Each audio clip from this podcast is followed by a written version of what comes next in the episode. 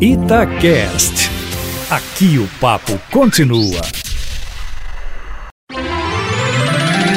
Seu dinheiro vale ouro.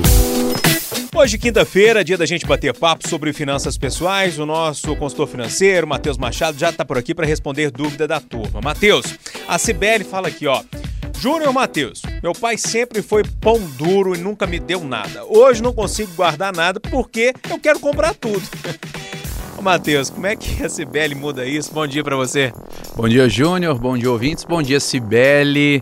Olha só, é muito gostoso comprar tudo que a gente vê pela frente, mas não é saudável. Né? É um hábito que a gente precisa mudar.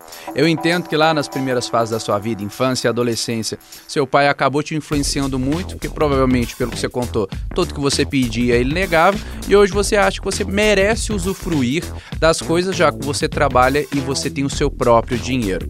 A primeira coisa que você precisa pensar, Sibeli, é se hoje ou se amanhã acontecer qualquer coisa com você, ou um desemprego, ou uma doença, ou um acidente, enfim, qualquer fatalidade, e você não puder trabalhar, você vai viver de quê? O segundo ponto é: você acha ou você quer trabalhar a vida inteira? Porque se você gasta tudo que você ganha, a gente está imaginando que você vai trabalhar até o dia que você for morrer. Porque se um dia você parar de trabalhar e não tiver feito nenhum investimento, guardado nada, você vai viver de quê? Como é que você vai comer? E aí você vai ficar dependendo de favor de parente, de amigo e sabe-se lá se eles realmente vão te ajudar. Eu acho que isso já é um bom motivo. Matheus, o pessoal te encontra lá no Instagram? Isso, é Mateus Finanças, só jogar no Instagram que a gente consegue conversar por lá e pode baixar o aplicativo Vale Ouro.